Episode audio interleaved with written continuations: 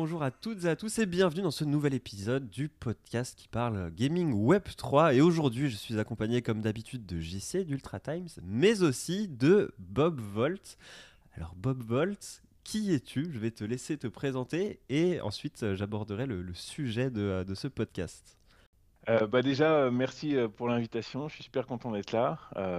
déjà pour tout ce qu'on a pu se dire entre nous, c'était super intéressant de mon côté.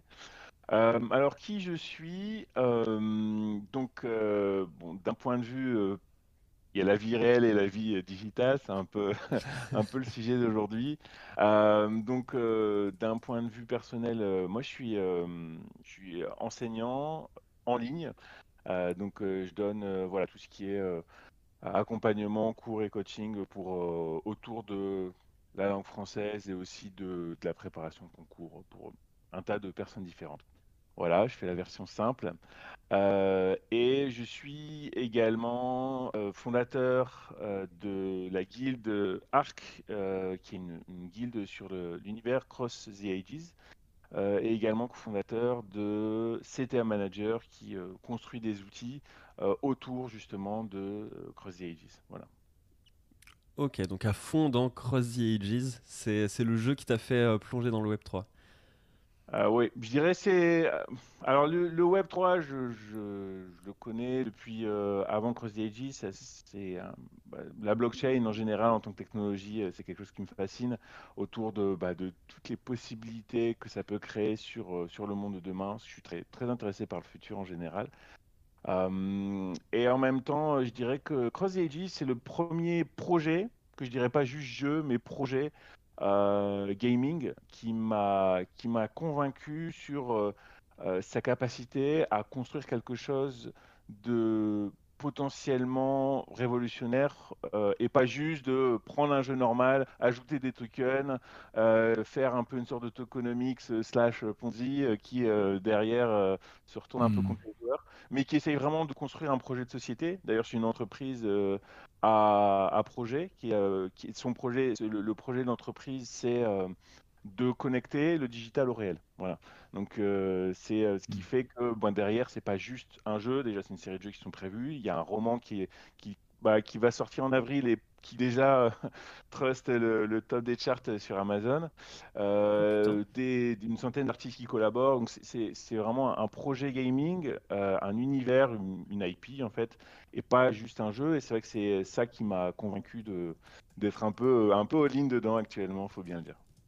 Ok, d'ailleurs c'est très intéressant là tout ce que tu dis parce qu'en en fait ça, ça nous rapproche très vite du sujet qu'on va aborder aujourd'hui, qui est les états réseau. Alors, moi là, je dois vous avouer que j'ai pas fait mes devoirs à fond. J'ai écouté vite fait la vidéo de CoinStation qui en parle, donc j'ai quelques notions.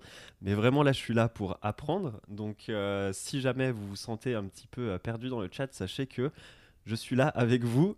on va apprendre ensemble parce que euh, bah, JC et Bob sont assez calés sur le sujet. Et euh, bah, je vais laisser, euh, je pense là du coup, euh, JC commencer à aborder le sujet et à poser des questions à Bob pour, pour lancer tout ça. Ouais.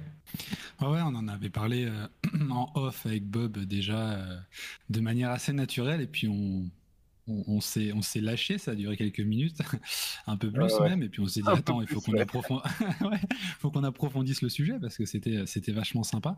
Moi, j'avais été vraiment euh, très euh, hypé par la vidéo de CoinStation. Euh, j'avais croisé l'article de Vitaly Buterin qui parlait justement du bouquin The Network State. j'ai oublié le nom de l'auteur, et donc de fil en aiguille, j'ai de fil en aiguille, euh, j'ai creusé un peu le sujet et, j'ai vu le rapprochement qu'il y avait avec euh, un petit peu la partie euh, communautaire et gaming, particulièrement communautaire, mais c'est vrai que dans le gaming, le gaming est propre à monter des communautés, je pense, les plus efficientes et évoluées possibles. Donc, je trouve que c'est vachement sympa. Peut-être qu'on peut donner une définition de, ce qu'est un, état réseau. Aujourd'hui, Yohan, qu'est-ce que tu en penses Je me lance ou tu veux la. Ah bah, comme j'ai dit, hein, moi si je donne une définition, je pense qu'elle va être éclatée, donc euh, ça marche. ça marche. Donc euh, finalement, les états réseau, c'est quoi? C'est les, états réseau, parce qu'on peut imaginer qu'il y en ait plusieurs. c'est finalement les États réseaux sont un concept qui suggère une forme d'organisation sociale et politique structurée autour de réseaux numériques. D'accord? Donc cette idée repose en fait sur l'utilisation de technologies comme la blockchain pour créer des communautés décentralisées avec une gouvernance et une économie propre.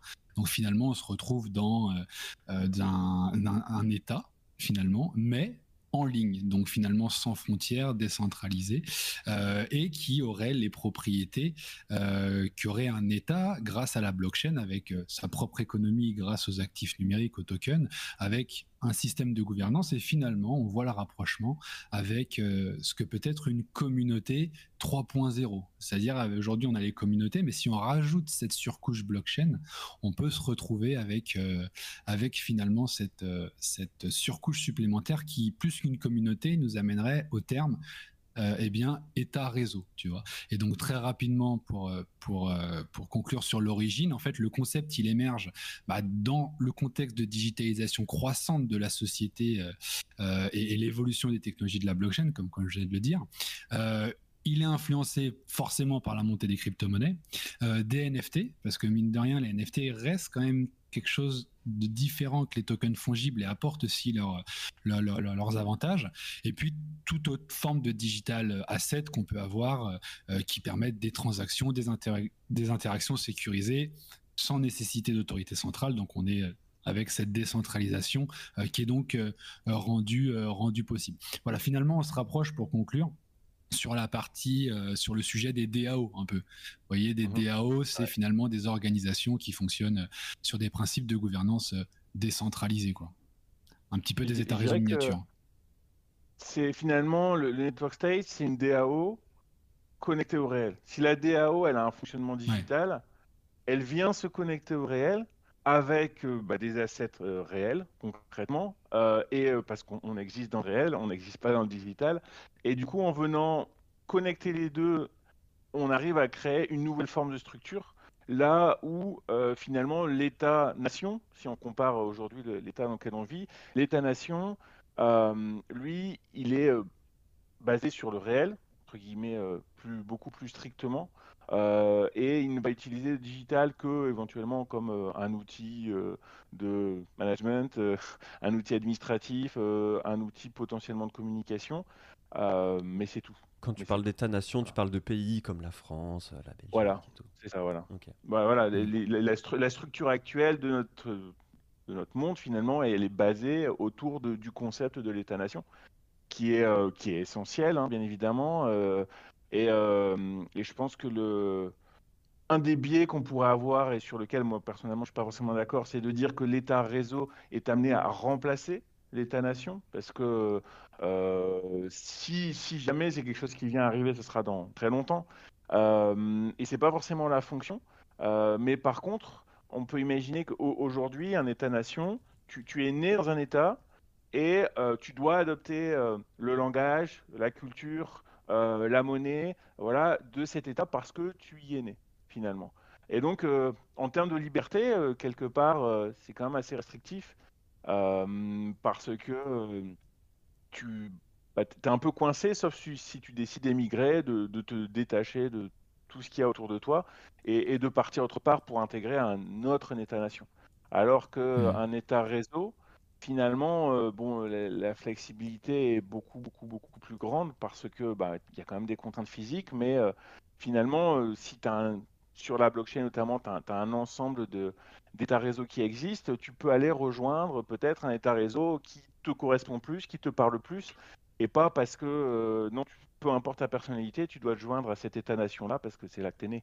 Euh, donc ça pose mm. des enjeux fondamentaux finalement au niveau de, de l'homme, de la liberté et de la façon dont on, pourrait euh, ou non choisir de, vivre notre vie. Quoi. Et beaucoup de choses qu'on considère aujourd'hui comme, complètement acquises et normales, et c'est la seule façon d'être. Finalement, quand on y réfléchit et qu'on met en place bah, tout ce que peut permettre la blockchain, on se rend compte qu'il existe d'autres formes potentiellement possibles. Ouais.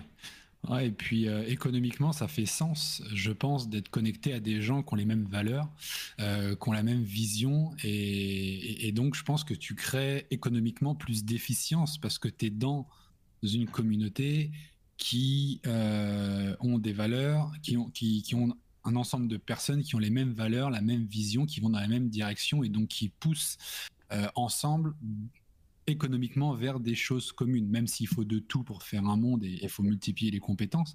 Euh, je pense qu'en plus, il y a cette force-là. Et moi, je serais pas étonné qu'à l'avenir, lorsqu'il y aura des États réseaux, j'en doute assez peu, euh, qu'ils soient très puissants. Euh, d'ailleurs, avec Johan, assez souvent, on parle de la future puissance des communautés, notamment de gaming, par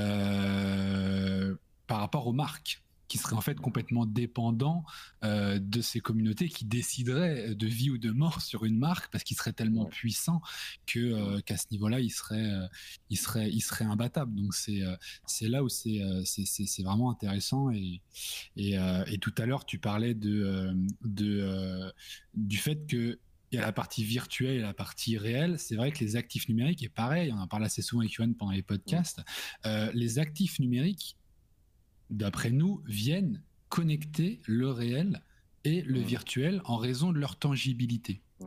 Donc du coup, finalement, les actifs numériques et donc la blockchain amènent cette tangibilité dans les communautés, qui ne sont donc plus des communautés, mais des États réseaux, puisque comme tu l'as très bien expliqué, en fait, les États réseaux sont des communautés, mais connectées au réel. Pourquoi? Parce qu'elles ont donc des actifs numériques.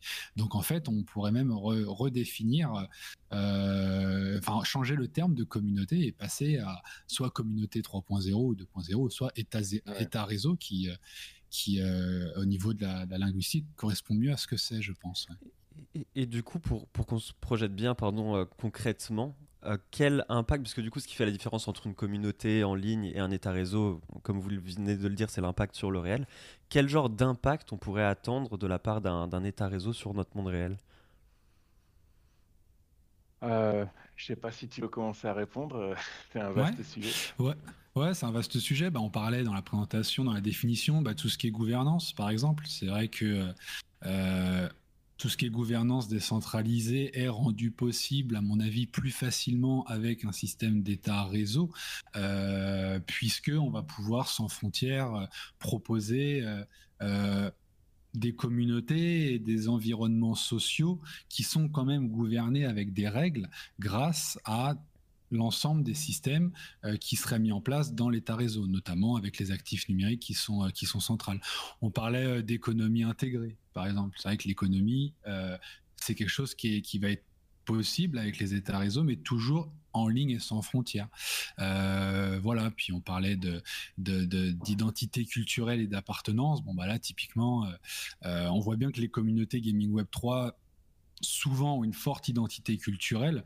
Euh, la présentation de, de, de, de, Bolt avec, euh, avec euh, Cross the Edge l'atteste bien, c'est qu'il y a vraiment cette, cette, cette volonté de partager avec d'autres personnes des convictions sur des projets auxquels on croit et qui, qui, qui, ont du potentiel et dans lesquels on, a, on, a, on pense qu'il y a de l'avenir. Donc forcément, tout ça combiné amène un sentiment d'appartenance et une identité culturelle qui se construit et qui sont donc tout ça des choses que l'on ne retrouve pas du moins à ce niveau-là aussi puissamment euh, dans euh, les systèmes aujourd'hui existants.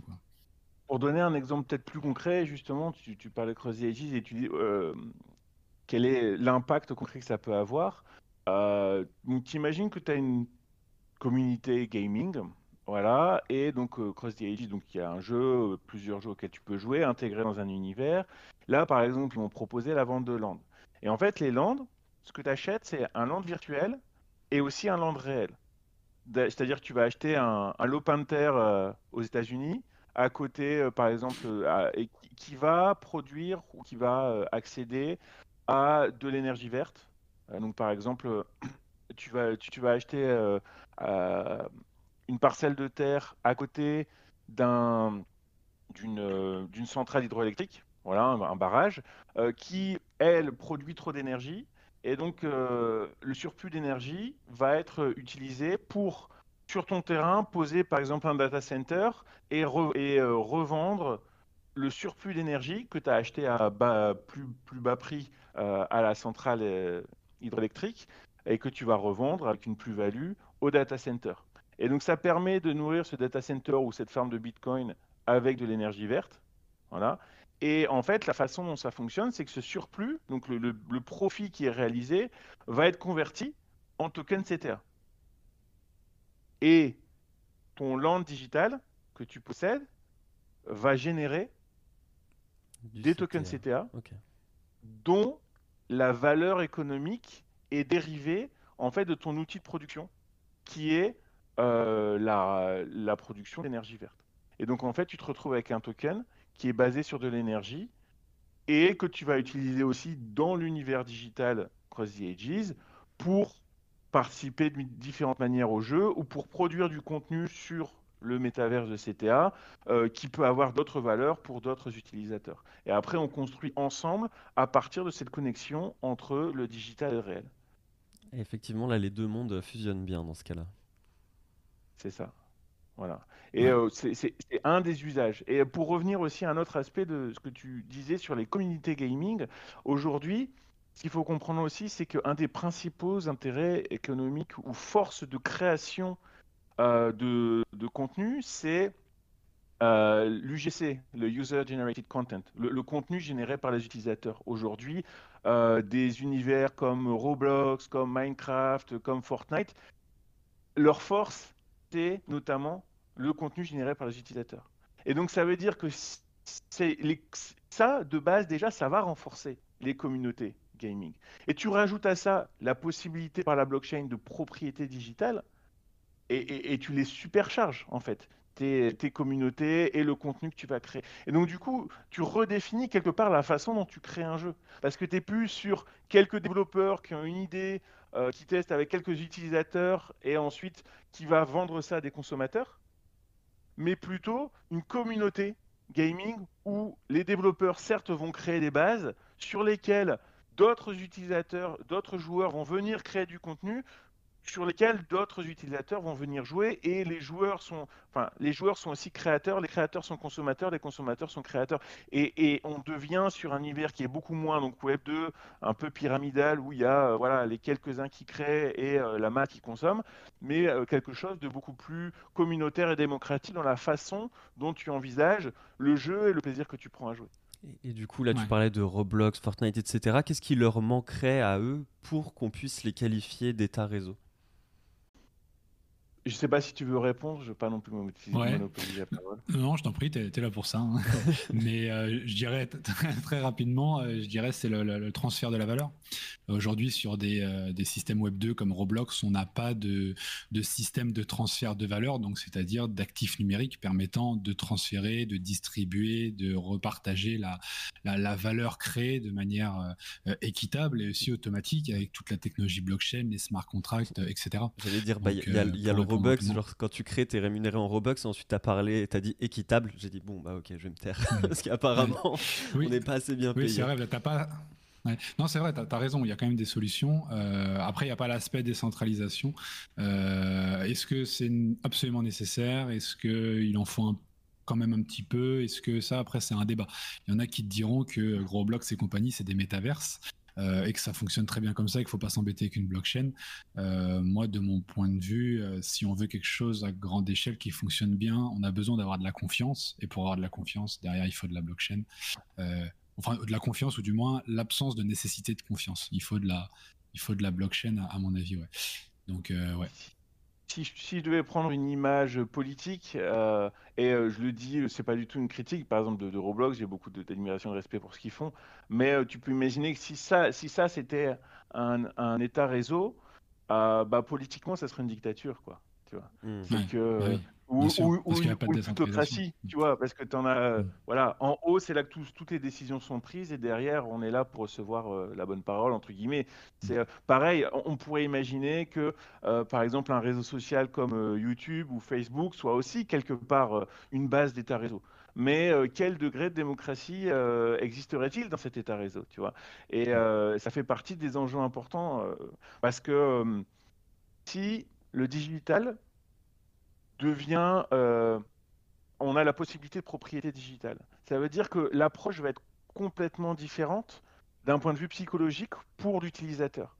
Euh, on peut voir au niveau historique comment euh, le passage de la préhistoire à l'Antiquité a notamment été basé sur la création, entre autres, de euh, la, propriété. À partir du moment où il y a eu la possibilité de propriété, de culture, on, a quitté cette, vie nomade euh, et on s'est sédentarisé et on, a construit nos sociétés et le, pilier, enfin un des piliers en tout cas de ça, c'est la propriété privée. Hmm. Tu, tu, mets ça dans le digital, parce que finalement aujourd'hui il y a très peu de propriété privée dans le digital, c'est quelques grands propriétaires. Grâce à la blockchain, tu rajoutes la notion de propriété privée, ça devient plus que un jeu, tu vois, que tu vas simplement consommer. Ça, change l'approche. Si tu as une communauté, si tu as des assets que tu possèdes et dont tu as la propriété, et qu'en plus tu, vas, tu as la possibilité de créer contenu sur cet univers, on a une approche complètement différente. Euh, mentalement, socialement, ça, devient. Et donc, ça veut dire qu'il y a des enjeux. Je, veux avoir une liberté de faire. Je veux avoir une volonté politique, une influence sur la façon dont cette communauté, dont cet État va se construire. Et là, là, c'est pas le cas. Là, l'influence, elle est minime. Et, euh, donc, ça, change. il y a une notion politique, je pense, qui arrive dedans, qui fait qu'on ne peut pas aujourd'hui appeler ça euh, des États-réseaux. Je suis, totalement d'accord et c'est super intéressant ce que tu viens de dire parce qu'aujourd'hui on est vraiment habitué en fait à, comme tu le dis euh, sur le net, à être un petit peu en, dictature quoi entre guillemets où euh, bah voilà c'est euh, le, propriétaire de la plateforme qui va décider l'usage qu'on va en faire et on n'a pas vraiment notre mot à dire.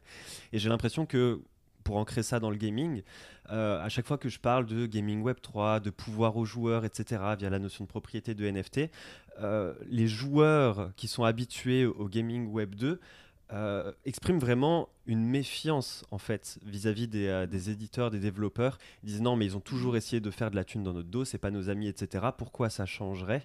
Euh, Et j'ai l'impression qu'ils n'arrivent pas à se projeter en fait dans le fait qu'un acteur puisse donner le pouvoir aux joueurs. Et est-ce que vous pensez que euh, c'est quelque chose, un, shift que les, éditeurs bien installés actuellement sont prêts à faire? Parce que c'est vrai que ça, c'est des initiatives qu'on voit arriver de nouveaux, de nouveaux acteurs comme mmh. Cross the Ages, comme Axie Infinity, etc., de, vraiment d'acteurs natifs Web3. Est-ce que vous pensez que des éditeurs comme EA, Ubisoft, etc., seraient prêts à franchir le pas pour céder un peu de pouvoir? C'est une bonne question. Euh, alors déjà, bon, par rapport à City, ça reste quand même un business qui est aujourd'hui centralisé parce que de toute manière, je pense que quand tu veux créer ce genre de choses, même s'il y a énormément de gens qui contribuent, tu dois poser euh, des bases. Tu as besoin de fonds, tu as besoin d'investissement, tu as besoin et donc tu, fais ça aussi de voilà, pour poser les bases, en espérant en effet plus tard, et là c'est basé strictement sur, sur la confiance, hein, euh, de, de, pouvoir créer quelque chose de plus décentralisé. Euh, mais euh, dans tous les cas, euh, je, pense que c'est beaucoup plus facile pour des startups de créer la nouveauté que pour quelqu'un. Enfin, c'est un peu si je prends l'exemple de quand tu construis une maison, si tu voulais rénover ta maison fond en comble, ça te coûterait sans doute plus cher que de devoir en construire une nouvelle. Tu vois, si tu dois tout détruire pour tout reconstruire. Et pourquoi est-ce que tu le ferais si ton business model actuellement fonctionne bien mhm. euh, Je pense un exemple intéressant, c'est celui de l'IA. Aujourd'hui, euh, je veux dire, Google, ça fait des années qu'ils bossent sur l'intelligence artificielle. Pourquoi est-ce qu'ils n'ont pas mis en place la possibilité de voilà Ils ont commencé beaucoup plus tôt que OpenAI et avec euh, beaucoup plus de moyens. Donc, mais en même temps, c'est quoi leur intérêt de casser un business model sur lequel ils étaient hyper dominants et pour qui était hyper profitable pour eux. C'est à quelqu'un d'autre de venir apporter la rupture. C'est comme ça que je le vois en tout cas. Mmh, complètement. Complètement, parce que c'est vrai que l'IA, maintenant, les gens utilisent beaucoup, par exemple, ChatGPT pour avoir des réponses. Et, euh, je voyais encore un post passé aujourd'hui d'un mec qui donnait les statistiques de recherche euh, euh, à, fin professionnelle. eh bien, sur Bing, c'était en l'occurrence le l'étude, euh, c'est en chute libre. Et les gens commencent à utiliser Bing Conversation, qui est en fait ChatGPT 4, euh, plutôt que le moteur de recherche Bing pour des recherches professionnelles. Et ça va être de plus en plus comme ça. Et moi, c'est vrai que personnellement, euh, je, crois que je ne recherche plus sur Google des informations. Mmh. je, que je suis toute la journée avec ChatGPT pour, pour les contenus, pour les infos, pour extrapoler les idées et, tout développer. Donc, c'est, t'as, as, entièrement raison. non, c'est clair. Complètement. Ah. Et, tu parlais tout à l'heure de degré de démocratie. Est-ce que tu penses qu'on verra arriver des états réseaux dans le gaming, en tout cas, où les joueurs pourront décider de virer le développeur, en fait, pour en choisir un autre, se dire ok bon bah là l'équipe qui s'occupe du jeu elle est plus assez compétente, il nous faut euh, une nouvelle équipe et voter pour la nouvelle équipe qui se présenterait, bah, un petit peu en fait euh, comme une élection présidentielle, quoi, pour savoir qui va reprendre les rênes du, du code du jeu. Pour moi, pour répondre à ce genre de questions, il faut, faut, partir à la base, mais bon, c'est mon, mon, biais dans l'enseignement, on va dire. Mmh. Si tu te dis que un enfant qui démarre, on va dire de 3 ans à, euh, allez, je vais prendre l'exemple, tu vois, sur le système français, de 3 ans à 18 ans, voire 3 ans à 25 ans, la logique qu'on lui inculque, hein, donc sur les années de sa vie où il est le plus influençable, et que la façon dont ça se passe, c'est qu'il y a une figure d'autorité qui va lui transmettre le savoir et lui-même va pouvoir utiliser le savoir pour le reproduire, pour euh, créer des choses. Et donc il, va avoir déjà, il va passer 20 ans de sa vie à être conditionné à raisonner comme ça. Et là, tu es en train de proposer un modèle où finalement chacun est quelque part une forme d'autorité et que c'est l'intelligence collective qui va euh, permettre de créer et, du coup les décisions sont prises par rapport à l'intelligence collective plutôt que euh, quelques intelligences individuelles connectées ensemble euh, en haut de la pyramide. Je pense que c'est, je suis pas sûr qu'on ait aujourd'hui les compétences sociales au vu de, de l'éducation qu'on reçoit pour pouvoir mettre ça en place à grande échelle. Je pense que sur des personnes qui ont désappris tu vois, à, partir de leur âge adulte à, à, fonctionner comme ça et qui ont appris à développer un travail par intelligence collective et euh, en fonctionnant d'une manière beaucoup bah, très différentes finalement, euh, peut-être peuvent arriver à, mettre en place ce genre de, fonctionnement. Et on a des exemples historiques de, alors après plutôt classifiés comme euh, des expériences un peu anarchistes ou tu vois ou de, euh, des exemples de communautés physiques qui se réunissent et qui et qui n'ont pas forcément une autorité centralisée. Il y en a qui sont des, des réussites et d'autres de sacrés échecs, parce qu'il y, y, y, a des avantages et des inconvénients pour tout. Euh, mais je dirais que pour moi, principalement, la réponse, ça serait non pour une question d'éducation à grande échelle. Ok, donc ce serait pas, en tout cas pour, euh, sur notre génération, il faudrait euh, apprendre ça aux générations futures dès le plus jeune âge pour que. Après, il peut y avoir, tu vois, souvent les initiatives transformatrices ou révolutionnaires partent d'un petit groupe, tu vois. Donc c'est pas, ça veut pas dire, c'est très difficile. Je, je, sais pas de boule de cristal, je peux pas, je peux pas lire l'avenir, mais ça me semble, ça me semble aujourd'hui un, sacré challenge, quoi. Déjà, mm. comme tu disais, le, fait de passer à ChatGPT, tu vois, le, fait de, enfin, je dis pas qu'on doit tous se, mettre sur ChatGPT, le fait de passer à l'intelligence artificielle, d'utiliser, par exemple, pour apprendre de manière autonome, d'utiliser l'intelligence artificielle. Euh, moi, je travaille entre autres avec certains euh, bah, adolescents, jeunes, voilà, qui euh, d'un côté sont adeptes de technologie et sont prêts à adopter, et donc vont beaucoup plus facilement s'ajuster à ça que voilà, une personne de 50 ans. Euh, mais euh, qui ont encore beaucoup de murs dans leur tête, dans leur tête autour de qu'est-ce qu'ils peuvent faire. Voilà. C'est-à-dire que mmh. leur usage de ChatGPT, ça va être quelle est la réponse à ça, comment est-ce que je peux faire pour, comment, quelle question je peux poser pour avoir une bonne note, tu vois. tu vois, quelle question est-ce que je peux poser pour être un bon employé et non pas comment est-ce que je peux me transformer, voilà, une, une, vision beaucoup plus holistique de l'éducation grâce à euh, l'immensité des informations euh, qui me sont aujourd'hui accessibles euh, sur le net notamment. Donc en fait, du coup, on pourrait totalement imaginer qu'à l'avenir, si jamais des jeux tentent de mettre en place de nouveaux systèmes de, gouvernance et que des enfants sont exposés à ces systèmes via le jeu vidéo à leur très jeune âge, et que parmi ces jeunes, il y a le futur président de la République, qu'on puisse arriver à des changements de paradigme carrément à, à l'échelle d'État-nation, quoi. C'est tout à fait possible et voire même euh, fort probable. Maintenant, euh, si ça se fait, ça se fera pas facilement. J'imagine. Hein. step by step, à mon avis, l'idée c'est d'y aller comme ça. C'est d'y aller de manière euh, granulaire. parce que ce qui est ce qu'on avait soulevé aussi avec Johan lors de certains podcasts, c'est que le digital, je sais pas ce que tu en penses, Bob, amène différents niveaux de propriété. Hmm. C'est-à-dire que tu es euh, plus ou moins propriétaire jusqu'à une certaine mesure. Et tu peux pas être 100% propriétaire in fine dans le meilleur des mondes parce que tu es toujours dépendant de ton fournisseur d'accès Internet. Tu vois, mais tu peux être un peu propriétaire, un peu plus propriétaire de ce que tu n'es.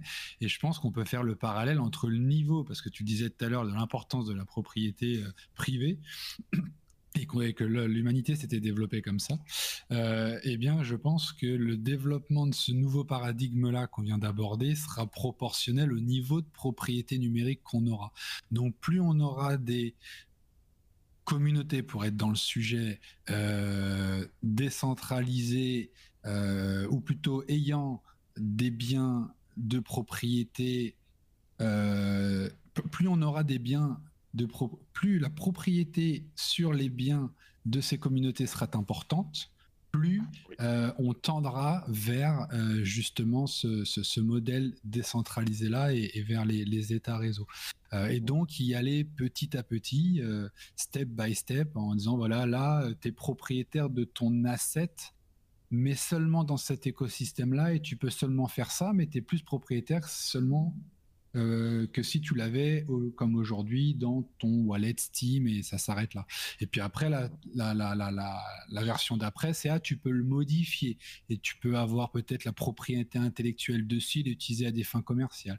Et puis un petit peu plus et un petit peu plus jusqu'à arriver à, à une propriété presque totale et un contrôle total sur ton asset. Euh, qui fait que derrière, euh, bah, tu, euh, tu, tu, rentres dans un modèle qui est, qui, est, qui, est, qui, est, différent. Il y a une structure qui est beaucoup plus plate. D'ailleurs, je pensais à ça. Est-ce que tu as croisé le livre qui s'appelle... tu sais, qui parle des différents modèles d'organisation, qui s'appelle... il faut que je retrouve le temps, il m'a échappé. Vers des, vers des, vers des communautés. Je, vais rechercher le nom sur Internet. Je vais regarder. Bah, déjà, je, peux euh, rebondir, je, peux rebondir, sur des choses que tu as pu dire. Euh, il y a la notion de. Euh, au niveau technologique, il y a la notion de goulot d'étranglement, c'est sûr. C'est-à-dire qu'il y a des choses où, que ça soit ton accès à l'électricité, que ça soit la façon dont tu te connectes à Internet, que ça soit. Il y a, y a des choses qui font qu'aujourd'hui, parler d'État-réseau, un, un, État, c'est censé être souverain, euh, aujourd'hui, la souveraineté, euh, voilà, les moyens techniques euh, mis en place font que c'est clairement limité. c'est un peu comme dire, c'est pour ça qu'aujourd'hui, dire que l'État réseau va relativement rapidement remplacer l'État-nation, je pense que c'est illusoire. parce que déjà, je pense que c'est pas sa fonction, en tout cas au moins dans un premier temps, c'est pas sa fonction. si on prend des choses comme comme euh, par exemple la santé, bah aujourd'hui, euh, tu vois, tu peux pas, euh, c'est pas envisageable. il y a des choses qui sont pas néanmoins, voilà, le potentiel est énorme. Il y a énormément, enfin, il y a plusieurs étapes intermédiaires qui sont déjà passionnantes. en termes de, construction humaine, d'exploration des, potentiels futurs, aussi de recherche potentielle de, solutions face à un monde qui change très vite, parce que ça, c'est aussi un aspect, je pense, qui est important à prendre en compte, c'est qu'on a une technologie, une évolution technologique de plus en plus rapide. On a aussi euh, qui, crée et qui, euh, qui ont un impact aussi sur, sur la nature, hein, sur, euh, sur la nature et sur la terre, et qui créent des changements de, potentiellement de plus en plus rapides et de plus en plus forts.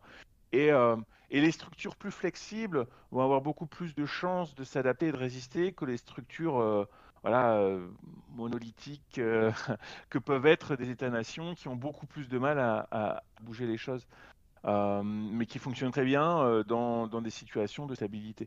donc voilà, tout ça, c'est des questions et des enjeux assez, assez intéressantes, mais sur lesquels finalement on c'est l'aventure, hein, de toute façon, c'est l'aventure euh, d'explorer ce qui est possible et, d'essayer de créer des nouvelles choses. Et je te relaisse la parole, mm. du coup, sur euh, le bouquin. Ouais, donc le, bouquin, c'est euh, Reinventing Organization euh, vers des communautés de travail inspirées. Et dedans, il parle des différentes organisations humaines euh, qui a pu exister à travers le temps, euh, avec les premiers modèles qui étaient, il appelle ça, des organisations sur le modèle rouge, puis après marron, orange, vert et puis opale. et finalement, il explique que plus on évolue vers des systèmes euh, euh, démocratiques et évoluer avec une, une, compréhension plus importante de l'autre et une conscience de l'autre plus importante, donc plus de bienveillance, je pense, entre les hommes, plus on tend vers une structure plate. Tu vois et donc du coup ce qui est formidable et pourtant il n'en parle pas dans son bouquin parce que son bouquin date de 2000 euh, c'était 2008 je crois ou non pardon 2000 2015.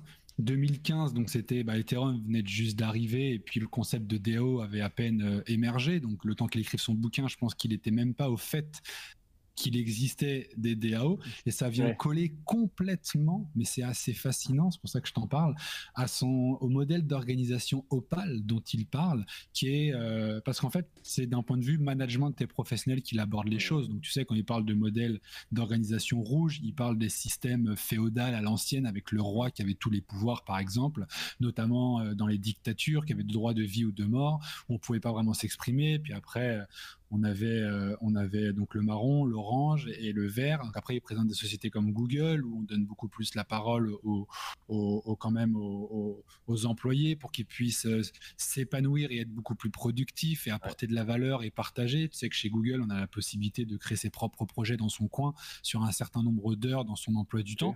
Euh, on fait absolument tout ce qu'on veut. ça, ça, fait partie du truc. Et puis après, il dit voilà, il y a certaines organisations, on est même sur des modèles Opal qui se rapprochent des modèles de coopérative tu sais. Je sais pas si tu mmh. connais un peu les coopératives, comment ça fonctionne. Ou finalement, c'est un peu des associations, mais euh, c'est des entreprises. Euh, donc voilà. Et c'est vrai que euh, pouvoir organiser les choses comme ça avec un modèle complètement plat où tout le monde a sa voix, tout le monde fait figure d'autorité, comme tu le dis, et pense dans le bien commun.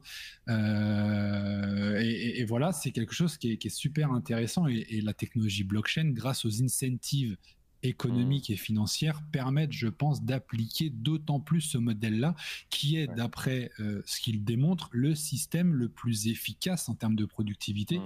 Parce qu'il permet à tout le monde d'être épanoui. C'est d'ailleurs pour ça que tout à mmh. l'heure je disais que dans un état réseau, comme on était euh, connecté avec des gens qui avaient les mêmes valeurs et qu'on était tous au même niveau, il y avait une efficience économique qui était maximum en fait.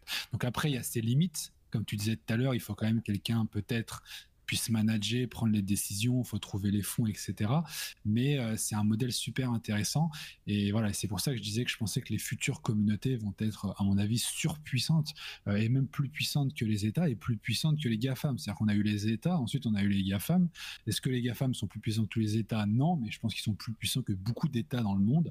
Et au-dessus de ça, alors sous quelle euh, durée, je ne sais pas, mais step by step, comme on le disait avant, on va peut-être se retrouver avec des communautés euh, comme ça hyper efficientes où, euh, où finalement ils vont avoir une telle force de frappe. On le voit un petit peu avec les communautés d'influenceurs. Tu sais, aujourd'hui, je prends un, exemple. Le seul qui me vient en tête, c'est c'est quand Booba s'attaque aux influx voleurs. Bon, il poste sur un mec, il dit lui c'est un influx voleur tu te retrouves avec toute sa commu qui saute sur l'influx voleur et qui lui pollue son fil et qui vont d'ailleurs beaucoup trop loin, je pense, mmh. euh, même si le gars évidemment euh, n'est pas sérieux, euh, mais qui derrière déferle en fait. Donc Booba avec sa communauté, même là s'il y a un gars qui commande, c'est un peu lui. Donc après l'idée, ça serait que ça fonctionne pas forcément comme ça, mais il se retrouve avec une force de frappe comme ça énorme en fait, et il se retrouve plus puissant que voilà. Et d'ailleurs sûrement pour ça que le marketing d'influence se développe de plus en plus, et notamment dans les cryptos et dans le Web 3, c'est quelque chose qui fonctionne énormément comme ça, pour le meilleur et pour le pire. Hein. Ouais, tout à fait. Oui, je pense qu'on va pas démarrer sur le sujet des influenceurs euh, parce que ça nous ferait sans partir trop loin. En tout cas, pour ma part, euh, parce que c'est un phénomène de société euh, qui est assez fascinant et qui, qui révolutionne une partie, en tout cas, du marketing digital. Mais euh, ouais, surtout ce que tu viens de dire. Alors déjà, euh, je connais pas du tout le bouquin et euh, bon, moi je l'ai déjà mis, j'ai déjà prévu de l'acheter là parce que c'est super intéressant.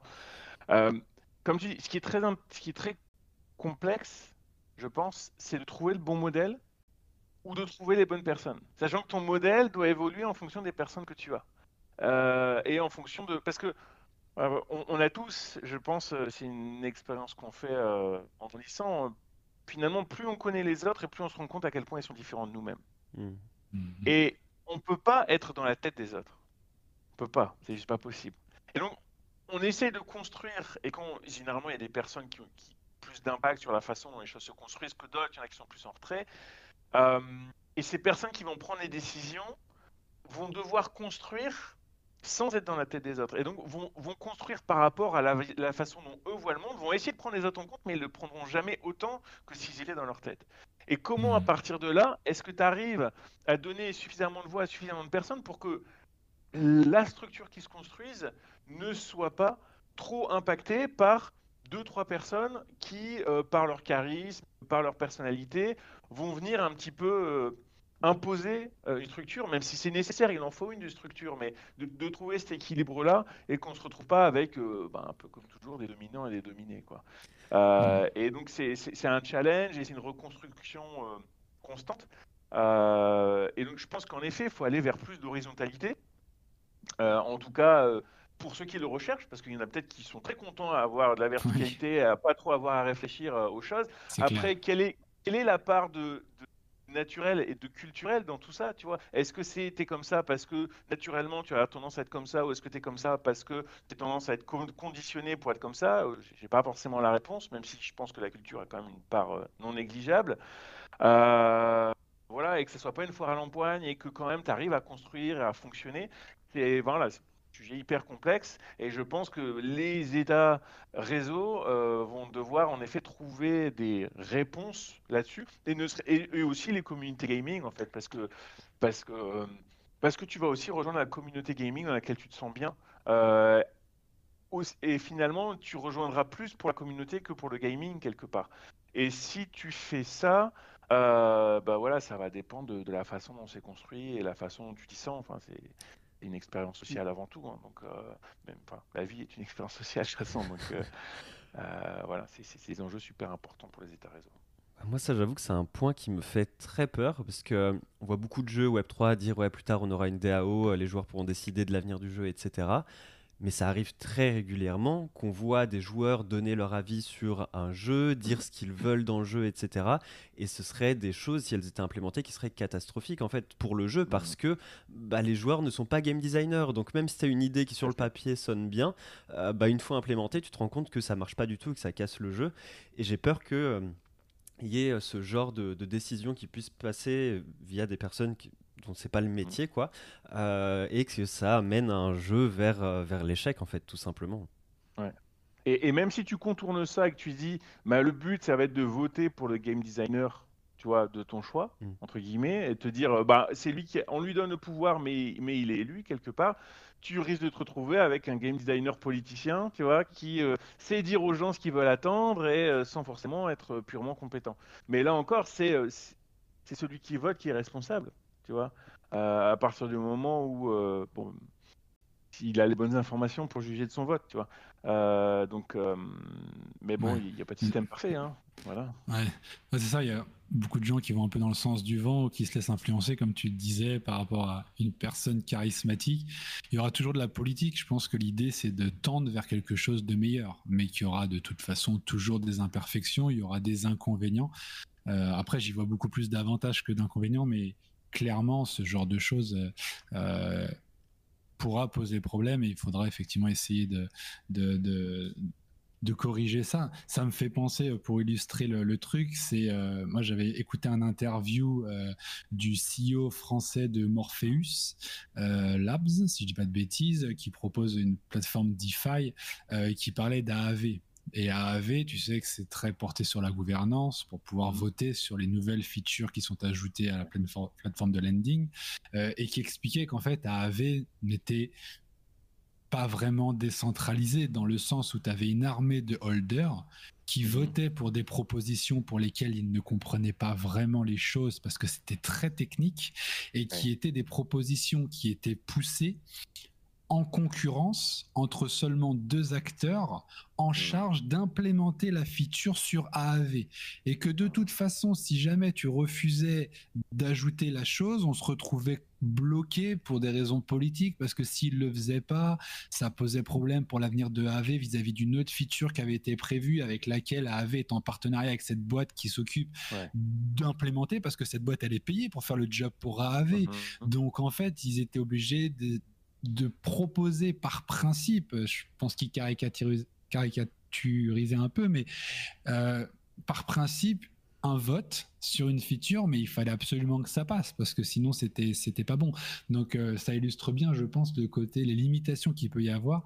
Et voilà, maintenant AV c'est quelque chose qui est plus décentralisé et plus transparent que ce qui peut peut-être exister aujourd'hui. Donc c'est très bien, mais euh, mais voilà, ça illustre les limites quoi de la de la gouvernance d'une certaine façon Ça me, fait penser à une image qui circule sur Twitter pour expliquer le fonctionnement des DAO actuellement, où tu vois un vote qui est proposé, c'est euh, de quelle couleur doit être la Lamborghini que les cofondateurs euh, vont acheter? Et tu as soit jaune, soit noir. Tu as 80% de votes noirs, et après tu as le fondateur qui dit Ouais, mais je préfère le jaune. Et là, d'un coup, les votes s'inversent totalement, tu vois. ouais, c'est ça. Ah, déjà, euh, au niveau technique, la DAO, c'est quand même enfin super c'est assez complexe et assez complexe, coûteux et risqué, tu vois. Comment sécuriser ça euh, Comment, enfin, c'est des sacrés enjeux. Euh, si t'as pas euh, entre guillemets une armée de dev qui, qui, va pouvoir veiller au grain, donc ça, ça fait pas. Il y a, y, a, y a, des grosses barrières techniques, je pense, pour que Monsieur Tout le Monde crée sa DAO. Alors oui, tu peux aller sur Aragon et créer, mais avec quel degré de flexibilité? Est-ce que tu peux créer le projet que tu veux créer? Toi, c'est quand même hmm. loin d'être. et même s'il y a des. Donc, ah quand je parle d'Aragon, c'est la DAO prête à clé en main, quoi, tu vois, la structure de DAO clé en main. Euh, donc il y a des choses qui se développent, mais on encore, euh, c'est très très tôt. Euh, donc il y a les défis techniques et puis il y a les défis, les défis humains. À partir du moment où tu crées quelque chose, ça commence toujours par un petit groupe qui ensuite va grossir. Donc forcément, au départ, tu as des fondateurs, tu as des gens qui sont à la base, pour qui c'est leur bébé, qui ne sont pas prêts à tout abandonner à tout le monde après tous les efforts qu'ils ont fait pour. C'est naturel, c'est humain, c'est normal. Mais je dirais que c'est pas. Pour moi, si on, repart sur l'idée de l'État-réseau euh, ou de, la communauté puissante, euh, peut-être si c'est une étape intermédiaire, c'est pas le fait qu'il y en a une qui est le modèle parfait, mais c'est le fait que tu puisses avoir une multitude et que tu puisses avoir le choix et que chacune, du coup, est quelque part tenue à faire preuve de responsabilité, d'honnêteté ou de voilà, parce que sinon, bah, la sanction est immédiate, les gens s'en vont quoi. Euh, et euh, alors après, il faut pas non plus être purement sur la recherche de euh, attirer, attirer des nouvelles personnes pour pouvoir financer sa Lamborghini. mais par contre, il y a quand même un besoin de un peu la loi du marché, quoi. Voilà, d'être top ou de trouver les meilleures solutions possibles pour rester une communauté ou un état réseau attractif qui puisse porter les valeurs qu'il souhaite porter. Hmm. c'est ça, ce qui nécessite euh, inévitablement un peu de marketing, un peu de politique. On n'y coupe pas, en fait, pour pouvoir euh, pour pouvoir influencer ceux qui ont le moins d'esprit critique pour leur bien entre guillemets si on est du bon côté de la de, l'état réseau et, euh, et, ouais c'est une nécessité ouais. c'est marrant donc là finalement on doit on doit on, peut apporter un système euh, on, va grossièrement dire la blockchain pour arriver à des états réseaux, mais après, il faut apporter le mindset qui va avec. Sinon, quoi qu'il y aura derrière, c'est un petit peu comme je pense les systèmes politiques. Moi, je suis assez convaincu qu'on peut à peu près mettre en place, je dis bien à peu près, mais ce qui compte, c'est que tout le monde joue le jeu euh, de manière bienveillante euh, euh, dans la société pour que le système soit efficient. Donc là, c'est un peu pareil. Quoi. Il suffit de voir les modèles communistes pour savoir que ça doit être... voilà. Mais typiquement, c'est intéressant, je pense, à ce moment-là, de faire la comparaison tu vois, entre l'État-réseau et l'État-nation. C'est qu'aujourd'hui, euh, si tu pars de cette idée d'état réseau dont tu peux sortir finalement assez facilement pour partir, euh, voilà, et donc qui t'oblige à euh, quelque part être honnête avec tes membres et à, avoir à te battre pour toujours avoir un système fonctionnel, euh, aujourd'hui, les États-nations, quelque part, euh, ils ont pas, ils sont plus des monopoles individuels ou des blocs monopolistiques où ils contrôlent la monnaie, où t'es, euh, ils contrôlent plus ou moins qui rentre et bon, peut-être pas qui sort, mais encore dans beaucoup de pays, ils contrôlent aussi qui sort. Et donc finalement, si t'es pas content là où t'es, ben tu restes là quand même parce que hmm. toute ta valeur, tout ce que toute ta valeur, on va dire, financière, elle est liée à cet état et à ce lieu physique. Et en plus, euh, les, façons d'en sortir euh, sont très compliquées. Et donc, bah, tu es là, et puis, euh, dans la plupart des pays du monde, voilà, T'as, pas ce qu'on te propose, il n'y a que ça, point barre. Alors qu'avec l'État réseau, je pense que la dynamique potentiellement peut être très différente. Et ça oblige quelque part ce, rapport un peu concurrentiel va obliger ou une certaine honnêteté de la part des différentes structures. Mmh. ouais, c'est ça. Et là, tu parlais de valeur, c'est méga important parce que, comme tu le dis, genre euh, un État-nation, bon bah si tu veux le quitter, c'est compliqué, etc. La valeur que tu as tout ce que tu as investi dans ce pays, bon bah voilà, il, est là quoi. Bah, dans un jeu, c'est un petit peu pareil. Genre quand tu joues par exemple pendant des années à Fortnite et que le jeu prend une direction qui te plaît plus, alors certes, tu peux facilement partir sur un autre jeu, mais toute la valeur, tout ce que tu as construit sur le jeu, il reste en fait. Euh, tous tes assets, ils vont rester là, tout l'argent que tu as mis, tout le temps de jeu que tu as investi dans le jeu, bah, il va y rester et tu dois partir sans.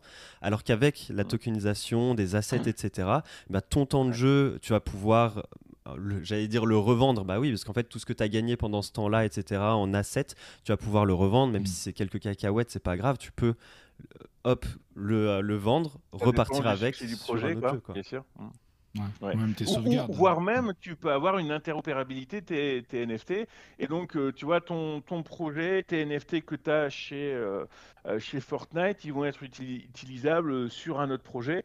et ils vont te. Voilà, et tu, vas pouvoir partir, aller d'un vers l'autre. Et, et, ça aussi, c'est quand même des possibilités euh, des possibilités assez fascinantes, euh, l'image d'un fork, en fait, finalement.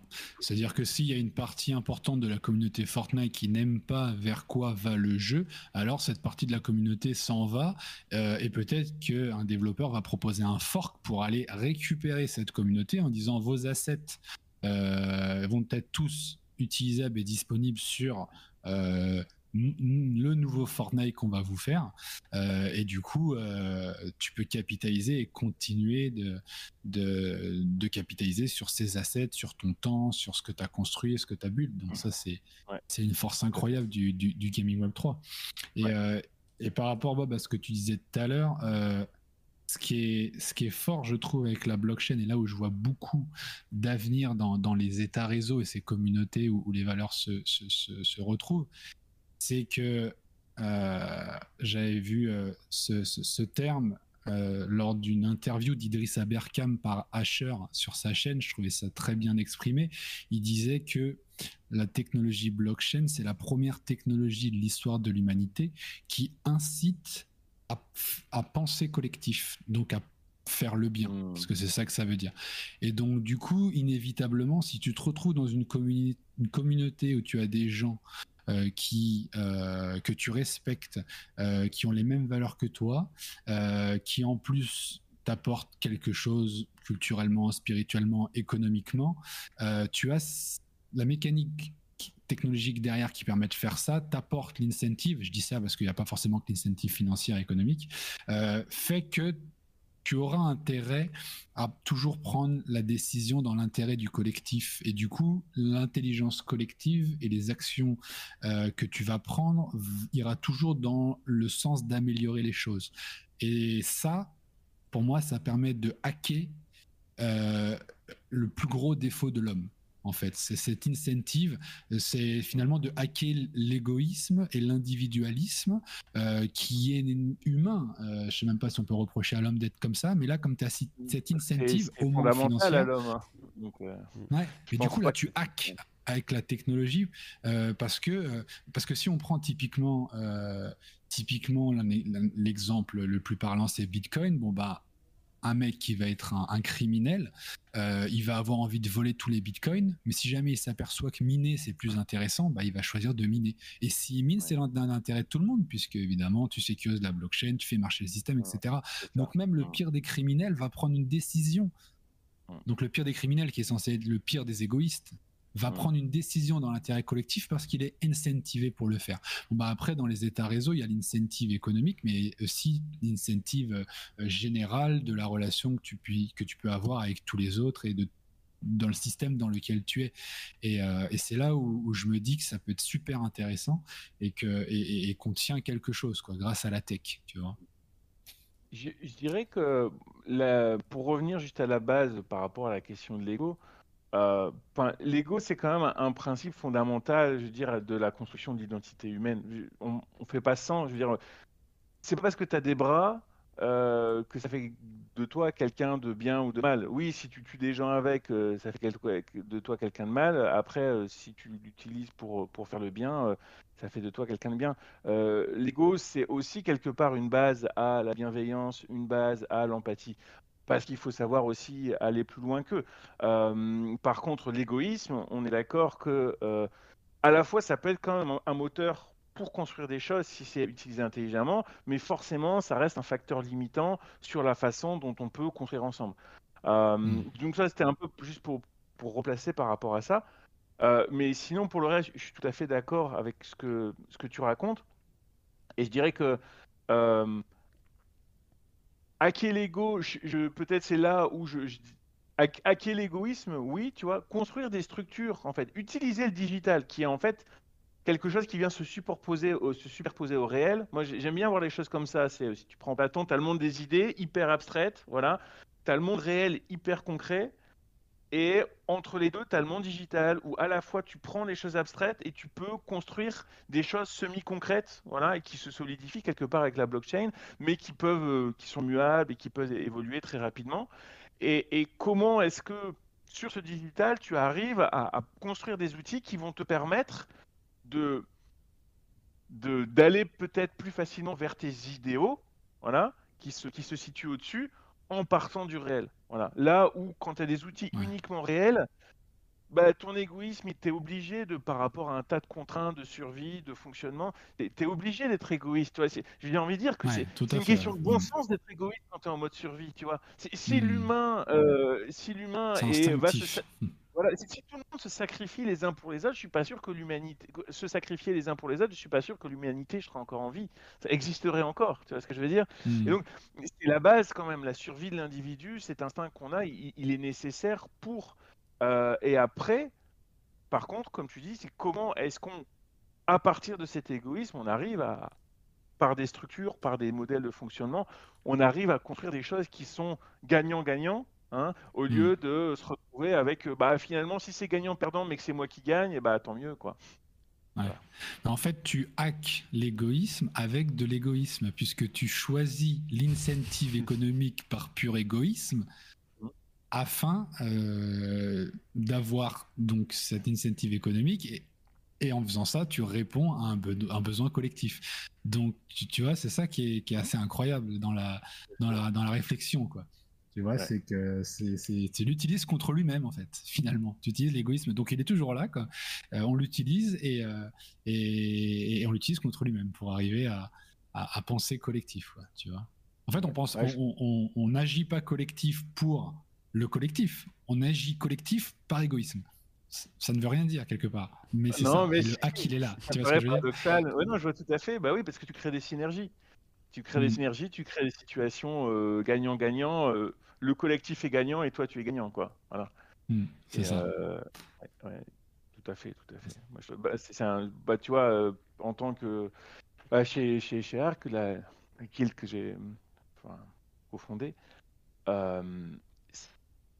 c'est exactement, tu vois, ça fait partie des, pour moi en tout cas, je, là je parle à titre personnel, mais ça fait partie des enjeux principaux, c'est-à-dire comment créer des synergies positives de- des synergies entre les individus. Tu vois des tas de gens qui, comme c'est digital, peuvent venir de tas d'endroits différents, avec un tas de compétences différents, et comment tu mets les bonnes pièces du puzzle ensemble, ou tu essayes de les connecter et voir si ça clique ou si ça clique pas, pour créer des choses où chaque membre de cette synergie se retrouve élevé par cette synergie. Et, ça, c'est très beau, et c'est, enfin, ça fait partie, de, je pense, des, des aspects à la fois puissants et aussi euh, en termes de valeur magnifique quoi, de, la création de, communautés euh, de communautés blockchain, potentiellement gaming.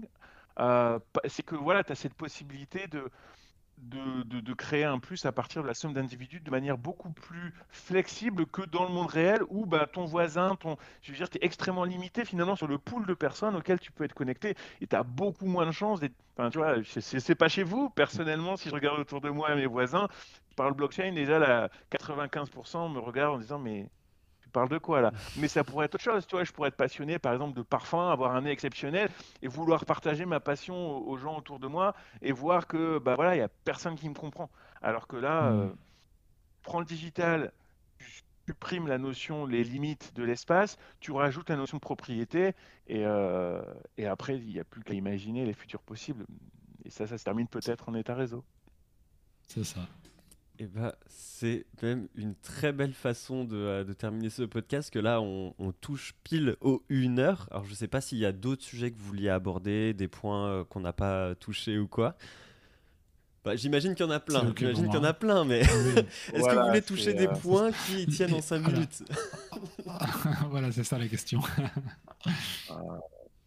pour ma part, je voudrais juste dire que, en fait, pour moi, en tout cas, beaucoup de cette conversation, c'est on explore des potentiels, voilà. Euh, et je pense que bah, tous les gens que ça, à qui ça parle et qui sont pas forcément euh, connectés à des choses comme ça, euh, bah, n'hésitez pas à, venir nous voir. je pense que que ça soit votre contact, mon contact, pour échanger. Enfin, moi, je suis toujours ravi de rencontrer de nouvelles personnes qui sont intéressées par ces, ces, ces notions-là, mais aussi de dire que bon, il y a la réalité, il y a ce qu'on envisage sur un avenir possible, sur un futur possible.